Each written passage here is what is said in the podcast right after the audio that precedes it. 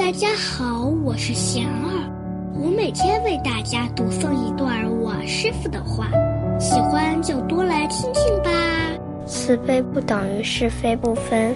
我师傅说，慈悲心不等于是非不分，而是看清了是非却不起嗔心。悲悯犯错的人，努力帮助他去改善，犹如父母看到孩子犯错误一样。